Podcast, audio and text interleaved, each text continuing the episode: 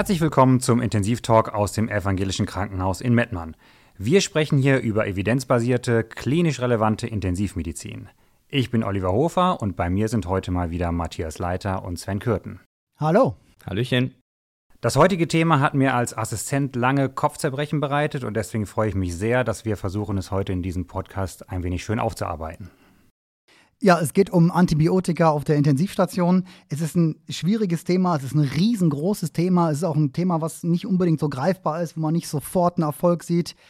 Deshalb haben wir versucht, für den intensivmedizinischen relevanten Teil hier irgendwie strukturiert zusammenzufassen, damit man da als Hörer einen ganz guten Überblick kriegen kann. Natürlich hat das Ganze keinen Anspruch auf Vollständigkeit. Wir können jetzt hier in den 30 Minuten Podcast ähm, nicht die differenzierte Antibiotikatherapie auf mikrobiologischem Niveau erörtern, aber wir versuchen mal die Grundzüge ganz gut zu erklären. Und Sven, du warst, glaube ich, der, der sich das Thema so ein bisschen ausgesucht hat. Von daher würde ich dir den Ball einmal zuspielen. Wie würdest du es sortieren?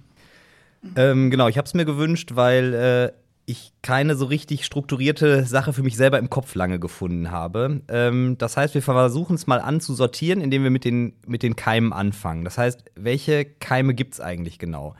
Ähm, die wichtigste Färbung, die wir sicherlich haben, die allen in jedem MIBI-Befund entgegenläuft, ist ja in aller Regel die Gramfärbung. Also reden wir über Gram-positive oder Gram-negative Bakterien.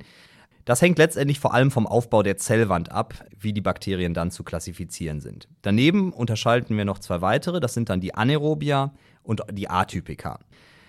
Ich versuche mal für uns selber, dass wir uns so eine ganz einfache Merkhilfe zu machen. Wenn wir an Gram-positive Bakterien denken, dann sollten wir an allererstes an Bakterien denken, die sich vor allem im Oropharynx-Bereich und auf der Haut äh, bewegen.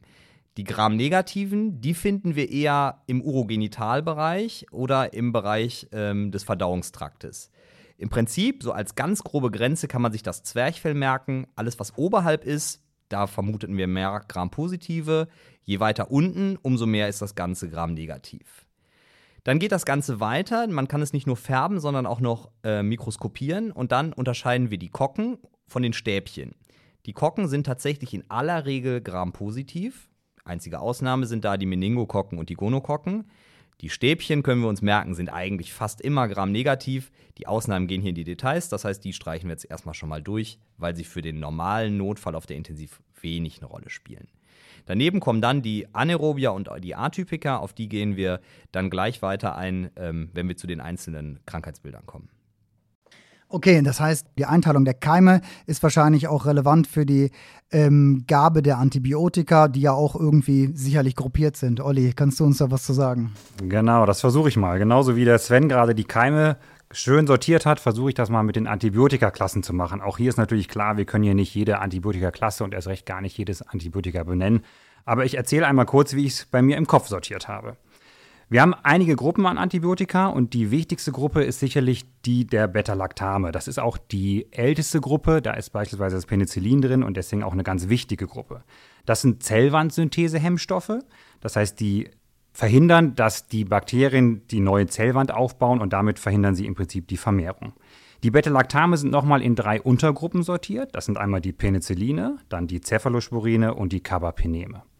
Fangen wir mal mit dem Penicillin an. Penicillin G und Penicillin V kennen wir alles als ältestes Medikament. Das wirkt im Prinzip nur im Gram-positiven Bereich, wirkte aber sehr gut. Penicillin G ist beispielsweise weiterhin First-Line-Antibiotikum für die Pneumokokken. Das Penicillin kann, wie gesagt, nicht im Gram-negativen Bereich tätig werden. Dafür wurden die Penicilline dann verändert zu den Aminopenicillin. Die können dann eben, eben über die Tunnelproteine der Gram-negativen Keime über die Zellwand eindringen und auch diese bekämpfen häufigster Vertreter der Aminopenicillin oder wichtigster Vertreter ist das Ampicillin. Das wirkt dann schon ein bisschen im Gram-negativen Bereich. Das Problem ist, dass einige Bakterien die sogenannte Beta-Lactamase haben und deswegen halt die, die Antibiotika der Beta-Lactame ähm, zerstören können. Und deswegen wird zu den Aminopenicillin häufig noch ein Beta-Lactamase-Inhibitor hinzugegeben. Das ist beim Ampicillin beispielsweise das Sulbactam. Der Handelsname ist dann das Unazid. Und dann erweitert sich der Wirkbereich im gram-negativen Bereich noch deutlich weiter. Unazid ist beispielsweise First-Line-Antibiotikum für die meisten Community-Acquired Pneumonien.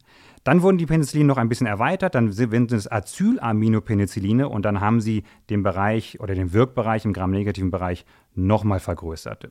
Äh, wichtigster Protagonist in dem Bereich ist das Piperacillin. Auch das wird mit einem äh, Beta-Lactamase-Inhibitor kombiniert mit dem Tazobactam. Der Wirk- oder der Handelsname ist dann das Tazobac wichtigstes Antibiotikum für die Hospital-Acquired Pneumonien.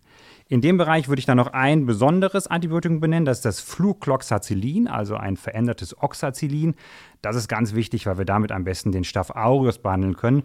Wichtig ist hier zu benennen, dass es aber nur der sensible Staph aureus ist und eben nicht der MRSA, der ja früher auch ORSA, also ORSA hieß, nämlich der Oxacillin-resistente Staph aureus, den wir jetzt nur noch mit Methicillin testen, deswegen heißt er MRSA. Wir kommen zur zweiten Untergruppe der Beta-Lactame. Das sind die Cephalosporine. Die werden in verschiedene Generationen unterteilt. Generation 1 bis 4, beziehungsweise es gibt inzwischen schon eine fünfte und ganz grob kann man sich merken, Generation 1 ist sehr gut im Gram-positiven Bereich wirksam und Generation 4 beziehungsweise 5 hauptsächlich im Gram-negativen Bereich. Ich nenne vielleicht die wichtigsten Vertreter der ersten Generation, das ist das Cefazolin. Damit kann man übrigens auch sehr gut den Staph aureus behandeln, wenn man aus irgendwelchen Gründen das Flucloxacillin nicht benutzen kann oder möchte. Dann haben wir in der zweiten Generation das Cefuroxim, das wirkt schon ein bisschen mehr im Gram-negativen Bereich. Dann haben wir die dritte Generation, die wird nochmal geteilt, um es ein bisschen komplizierter zu machen. Einmal in die Gruppe 3a, das ist das Ceftriaxon. Die Besonderheit am Ceftriaxon ist, dass es sehr gut liquorgängig ist und deswegen sehr gerne als First-Line-Antibiotikum bei dem Verdacht auf bakterielle Mengiditiden eingesetzt wird. Und wir haben die Gruppe 3b, das ist beispielsweise das Ceftazidin, wirkt auch sehr gut im Gram-negativen Bereich, insbesondere bei den Pseudomonaden. Die vierte Generation, das ist beispielsweise das Cefepim, das hat dann noch ein breiteres Wegspektrum im gram-negativen Bereich. Letzte Untergruppe der Beta-Lactame sind dann die Carbapeneme, die kennen vielleicht einige von euch auch. Das sind wirklich Breitspektrum-Antibiotika, die wirken schon auch im Gram-positiven Bereich, haben aber sicherlich ihre Stärke im Gram-negativen Bereich. Kommen wir zur zweiten Gruppe neben der Beta-Lactame, das sind die Fluorchinolone. Da kennt man solche Vertreter wie Ciprofloxacin oder Levofloxacin oder auch das Moxifloxacin. Die haben ihre Stärke im Gram-negativen Bereich, wirken aber auch bei Atypikern. Wir haben aber eine dritte Gruppe der Antibiotika, die eigentlich noch besser bei den Atypikern wirken. Und das sind die Makrolide. Das sind solche Antibiotika wie Erythromycin, ein sehr altes Makrolid. Die neueren Makrolide, das ist so das Azithromycin und das Clarithromycin. Und das sind im Prinzip die First-Line-Antibiotika für die atypischen Erreger, wie wir sie beispielsweise manchmal bei der Community-Acquired Pneumonie sehen. Da sind wir fast am Ende der wichtigsten Klasse. Ich möchte trotzdem noch das ein oder andere Antibiotikum benennen, weil es einfach auf der Intensivstation häufig eingesetzt wird. Und damit wir es hier an dieser Stelle schon mal gehört haben, es gibt ein Glykopeptid-Antibiotikum, das ist das Vancomycin. Das schließt eben so ein bisschen die Lücke des Flucloxacillin oder des Cefazolins. Eben wenn der Staph aureus MRSA ist, dann können wir das Vancomycin einsetzen. Das Vancomycin wirkt daher also sehr gut im Gram-positiven Bereich, hat aber auch da eine kleine Lücke. Es gibt nämlich inzwischen Vancomycin-resistente Enterokokken und wir haben ja vorhin gehört, dass die Enterokokken als Kokken eben auch positiv sind. Da müssten wir dann beispielsweise auf das Linezolid ausweichen. Ein wichtiges Antibiotikum finde ich persönlich noch ist das Clindamycin, weil es sehr gut ins Weichteil penetriert und dadurch sehr häufig bei Weichteilinfekten äh, eingesetzt wird. Und als letztes Antibiotikum, was ich hier benennen will, dann ist es, glaube ich, in der Kürze der Würze erstmal genug, ist das Metronidazol. Das wirkt sehr gut bei Anaerobiern. Apropos Anaerobier, das wirkt insbesondere gut bei den Clostridium difficile und das ist eins dieser Ausnahmen. Das ist nämlich eben ein Stäbchen, aber eben ein positives Stäbchen und das behandeln wir mit dem Metronidazol. Ja, vielen Dank, Olli, für den äh, Überblick. Du hast es ja gerade beim Clindamycin schon angedeutet, dass du es gerne verwendest, weil es gut ins Weichteil penetriert nachdem ich all diese Klassen auch immer auswendig gelernt habe, habe ich immer gedacht, jetzt weißt du eine ganze Menge über Antibiotika, aber weißt immer noch nicht, welches du nehmen sollst. Ähm, das heißt, die Frage ist ja bei diesen ganzen Antibiotika-Klassen neben dem Wirkspektrum, wie kriege ich es dahin? Ähm, Matthias, vielleicht äh, kannst du was dazu sagen. Wissen wir über die äh, Antibiotika noch mehr, wie wir sie dahin bringen, wo wir sie haben wollen? Klar, wir wollen die höchste Antibiotika-Konzentration natürlich an dem Ort haben, wo der Infekt sitzt. Das heißt, wenn wir das Präparat äh, per OS oder IV geben, auf der Intensivstation ist es meist eigentlich IV, ähm, interessiert uns natürlich, äh, wo die Zielstruktur ist. Und das ist eine Sache, die kann man leider nur auswendig lernen. Und das würde ich einfach mal so ein bisschen, ähm, bisschen erzählen. Also wir haben als so Art Generalisten haben wir die Penicilline. Die penetrieren eigentlich in jedes Gewebe sehr gut. Also gerade so in die Lunge, in die Gallenwege, in die Leber, in Knochen, in den Urin. Haben nur eine Penetrationslücke, nenne ich es mal, das ist der Liquor. Ins Liquor penetrieren die Penicilline nicht gut. Das heißt, wenn wir im Bereich von von der Meningitis unterwegs sind, wäre das da nicht das First-Line-Präparat. Da würde ich ganz kurz einhaken. Es gibt schon noch Kollegen, die setzen das Penicillin am Anfang einer Meningitis ein. Und das liegt einfach daran, dass die Blut-Hirn-Schranke am Anfang noch sehr durchlässig ist und das Penicillin im Prinzip penetrieren kann. Wenn wir in einem fortgeschrittenen Zeitraum der Meningitis sind, muss man aber beispielsweise auf das Ceftriaxon, was eine sehr gute Penetration in dem Bereich hat, dann umsteigen. Okay, danke Olli für die Überleitung. Genau das wäre nämlich mein nächstes Antibiotikum gewesen. Die Gruppe der Cephalosporine sind dann genau die Antibiotika-Klassen, die ganz gut ins Liquor penetrieren. Hier vor allem das Ceftriaxon. Ähm, das penetriert auch ganz gut in Galle, Lunge und Knochen. Dieses wiederum aber nicht gut in Urin. Wenn man in der Gruppe der Cephalosporine was Uringängiges suchen will, dann landet man bei Ceftazidin, was aber selber wiederum nicht so gut in den Liquor geht wie das Ceftriaxon. Zusätzlich äh, haben wir noch das Phosphomycin als nächstes Antibiotikum. Meines Erachtens ein leicht unterschätztes Antibiotikum, ist ein sehr kleines Molekül, was nahezu alle Zielgewebe erreicht und auch ein recht breites Wirkspektrum hat, sowohl im Gram-negativen als auch im Gram-positiven Bereich, inklusive MRSA-Wirkung und auch der Biofilmgängigkeit von Staphylokokken. Aber als ähm, großer Neben, Neben- oder als schwerwiegende Nebenwirkung haben wir doch da erhebliche gastrointestinale Nebenwirkungen zu nennen. Clindamycin hat Olli eben schon gesagt, für Weichteilinfekte sehr gut, insbesondere für Knocheninfekte, so Osteomyelitiden. Hier reichert sich das Clindamycin sogar an und erreicht eine höhere Konzentration als im Blutstrom. Vancomycin als Glykopeptid, eben auch schon kurz angesprochen, ist ein sehr großes Molekül, was auch einige Gewebe erreicht, zum Beispiel Lunge, Galle, Leber und Urin, aber eben nicht liegvorgängig und knochengängig ist. Dann haben wir noch das Linezolid. Äh, das hat die Besonderheit in der Gewebegängigkeit, dass es sich in der Lunge anreichert. Und auch da erreichen wir deutlich höhere Konzentrationen als im Blutstrom. Da sind wir so im Bereich von Faktor 4. Okay, jetzt haben wir viel über die Keime gelernt und noch mehr über die Antibiotika. Bevor wir uns jetzt überlegen, welches Antibiotikum geben wir bei welcher Infektion oder Erkrankung, würde ich mich euch gern noch über die ein oder andere Strategie zur Antibiotika bzw. zur antiinfektiver Gabe sprechen. Da würde ich mal einhaken. Da gibt es die Tarragona-Strategie. Das ist eigentlich so unser Leitfaden, an dem wir uns orientieren. Der beinhaltet die Schlagworte Look at, at your patient, Look at your hospital, Hit hard and early, Get to the point und Focus, Focus, Focus.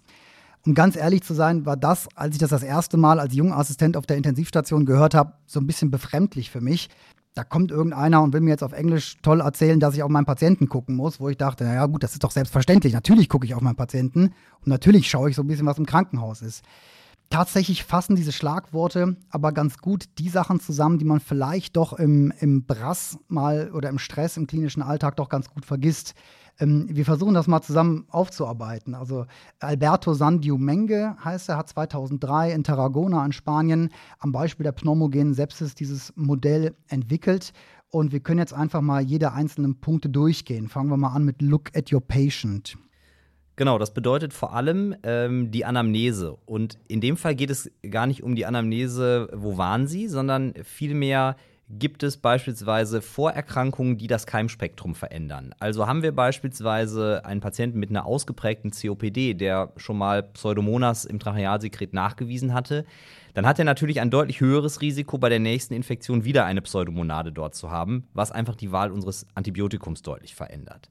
Es geht dabei nicht nur immer um die antibiotische Vorbehandlung. Ähm, der Klassiker im Staatsexamen ist ja immer der Patient, der in die Türkei gereist ist und da mit einem Breitspektrum Antibiotikum behandelt wurde, sondern es geht auch um den Immunstatus und dabei nicht nur um die schwere Tumorerkrankung oder ein Immundefizienzsyndrom wie HIV, sondern zum Beispiel auch Steroideinnahmen. Wir wissen mittlerweile, dass auch diese Low-Dose-Steroidtherapien, wie sie viele beispielsweise COPDler oder Asthma-Patienten haben, durchaus das Ganze verändern. Diabetes kann deutlich das Risiko erhöhen, dass man opportunistische Erkrankungen, die sonst gar nicht krank machen, äh, bekommt und die klinisch relevant werden. Ist der Patient Dauerkatheterträger oder lebt er im Pflegeheim? Ein ja für uns deutlich zunehmendes Problem, weil wir wissen zum Beispiel beim Pflegeheim, dass sich das Spektrum der Bakterien deutlich verändert. Wir gehen weg von den Pneumokokken und gehen dann beispielsweise auch bei den eigentlicher Community-Pneumonien hin zu einem Staph aureus oder auch sogar zu Gram-negativen Keimen. Und wenn wir uns ganz an den Anfang zurückerinnern, wo wir sagen, okay, wenn wir eigentlich ja mit was Gram-positiven rechnen, dann würden wir ein anderes Antibiotikum wählen. Hier wird dann die Wahl schon massiv von äh, verändert. Ähm, Olli, vielleicht kannst du was zu Look at Your Hospital sagen? Ja, sehr gerne. Genau wie wir natürlich gerade auf den Patienten geguckt haben, müssen wir auch wissen, was für Keime gibt es in dem Krankenhaus. Da geht es also um die lokale Resistenzentwicklung. Bei uns ist es so, dass wir uns einmal im Jahr mit unserer Apotheke und unserer Mikrobiologie zusammensetzen und einmal analysieren, wie waren denn die Resistenzen im letzten Jahr. Warum ist das wichtig? Du hast gerade schon gesagt, dass wir im ambulanten Bereich auch durchaus gramnegative Keime bei der Pneumonie sehen können. Wir behandeln das ja meist mit dem Onazid. Und wir müssen jetzt einfach wissen, beispielsweise, ob der E. coli zu 20 oder zu 60 Prozent Resistenz gegen das das Onazid hat. Ähnlich ist es bei den Enterokokken als weiteres Beispiel. Wir müssen wissen, haben wir sensible Enterokokken oder haben wir viele Vancomycin-resistente Enterokokken? Denn dann müssten wir beispielsweise mit dem Linezolid direkt reingehen. Das heißt, Look at your hospital ist ganz wichtig, um die kalkulierte Antibiotikatherapie richtig anzusetzen. Ich würde dann mal mit Hit Hard and Early weitermachen. Das heißt einfach frühzeitig Antibiosegabe und zwar frühzeitig ein Breitspektrum-Antibiotikum. Ganz im Gegensatz zu dem, was wir sonst so machen, wo wir eher Schmalspektrum-Antibiotika einsetzen wollen zur Vermeidung der Bildung von Resistenzen. Ähm, der Hintergrund hier ist, dass die antibiotische Therapie häufig äh, die, die wichtigste kausale Therapie bei einer Sepsis, Schrägstrich septischen Schock ist. Und wir haben ja Daten, die ganz klar sagen, pro Verzögerung der Antibiotikagabe um eine Stunde erhöht sich die Letalität um 1,8 Prozent. Die Sepsis-Leitlinie aus 2021 spricht hier sogar von Time is Tissue, analog zu Time is Muscle beim Herzinfarkt, Time is Brain beim Schlaganfall oder Golden Hour of Shock beim Polytrauma. Es gibt also wirklich schon Bestrebungen, ähm, die dahingehend sind, äh, Breitspektrum-Antibiotika als lebensrettende Sofortmaßnahme präklinisch einzusetzen. Nächster Punkt wäre Get to the Point. Äh, das ist ja etwas, was du eben auch schon mal ähm, angesprochen hattest, als, du, als wir über die einzelnen Antibiotika gesprochen haben. Es geht für uns immer darum, wir brauchen den richtigen Wirkspiegel am Infektionsort. Im besten Fall würden wir es schaffen, dass äh, am Infektionsort ein maximal hoher Spiegel herrscht, um die Bakterien sicher abzutöten. Und der gesamte Restkörper hat gar kein Antibiotikum. Das wäre unser Hauptziel. Das werden wir wahrscheinlich nicht erreichen. Aber wir müssen uns klar machen, je nach Infektionsort, dass wir zum Beispiel schlecht durchblutete Gewebe, beispielsweise ein infiziertes Ulcera bei einer PAVK Stadium 4, da können wir IV so viel Antibiotikum geben, wie wir wollen. Wenn da ein Gefäßverschluss oder Nahezuverschluss ist, dann werden wir da keinen adäquaten Wirkspiegel erreichen. Das heißt, da kann die chirurgische Sanierung sogar viel wichtiger sein als das Antibiotikum. Was bei uns auf der Intensivstation natürlich ähm, uns nochmal unterscheidet, ist, dass wir sehr unvorhersehbare Wirkspiegel haben. Wir haben zum einen ähm, Dinge, die wir gleich später nochmal besprechen wollen. Da sind die Stichworte Verteilungsvolumen, kapillares Leak oder auch eine unvorhersehbare Metabolisierung durch Niereninsuffizienzen. Und wir rechnen ja immer damit, dass wir sagen, okay, bei einer Niereninsuffizienz werden wir einen zu hohen Antibiotikaspiegel erreichen. Das würde bei Get to the Point ja nur bedeuten, okay, aber dann haben wir am Infektionsort halt noch mehr Antibiotikum, das ist ja erstmal okay. Ich finde Get to the Point auch total wichtig und ich finde, da gibt es ein super Beispiel. Wir haben eben schon von den Clostridien gesprochen, Clostridium difficile, ein grampositives Stäbchen, was im Darm ist. Und wir wissen, dass das Vancomycin wirkt. Jetzt könnten wir einfach hohe Dosen Vancomycin IV verabreichen. Das wird bestimmt irgendwie auch nach intestinal gehen oder auch nach intraluminal. Wir können das Vanco aber auch einfach oral geben. Und das hat überhaupt keine intestinale Resorption. Das heißt, es wirkt wunderbar von interluminal, da wo die Clostridien sind, geht aber fast gar nicht ins System über. Das ist, finde ich, das perfekte Beispiel für Get to the Point. Letzter Punkt in der Tarragona-Strategie ist dann Focus, Focus, Focus. Da finde ich, sind zwei Punkte wichtig. Einmal, dass wir regelmäßig evaluieren, ob eben unser Infektfokus wirklich der aktuelle Fokus ist. Haben wir uns primär auf die Pneumonie fokussiert, ähm, müssen wir nachher auch schauen, ist es das wirklich noch oder kann es vielleicht auch eine Ursepsis gewesen sein? Weil dann müssen wir unsere Antibiotikastrategie vielleicht verändern. Und das Zweite ist, wir müssen uns fokussieren. Wir müssen die Therapie fokussieren. Das hatten wir eben schon besprochen. Wir müssen breit beginnen, dann aber möglichst früh, nämlich wenn der Fokus klar ist und damit auch das eventuelle Keimspektrum oder wir haben vielleicht schon das Resistogramm, dann müssen wir deeskalieren. Denn wir wissen inzwischen, dass manchmal tatsächlich schmal besser als breit ist. Da finde ich, ist ein schönes Beispiel der Staph aureus. Wir wissen inzwischen, dass wenn wir den Staph aureus mit Flucloxacillin, also einem sehr schmalen Gram-positiven Antibiotikum, ähm, behandeln, dass die Mortalität da geringer ist, als wenn wir auf das breite Aminopenicillin, das Onazid, übergehen. Das ist übrigens auch wichtig im Sinne des ABS. Und da sind wir direkt bei der nächsten Strategie. ABS steht für Antibiotic Stewardship. Das ist eine Strategie, um den Umgang mit Antibiotika ein bisschen verantwortungsvoller und bewusster zu machen.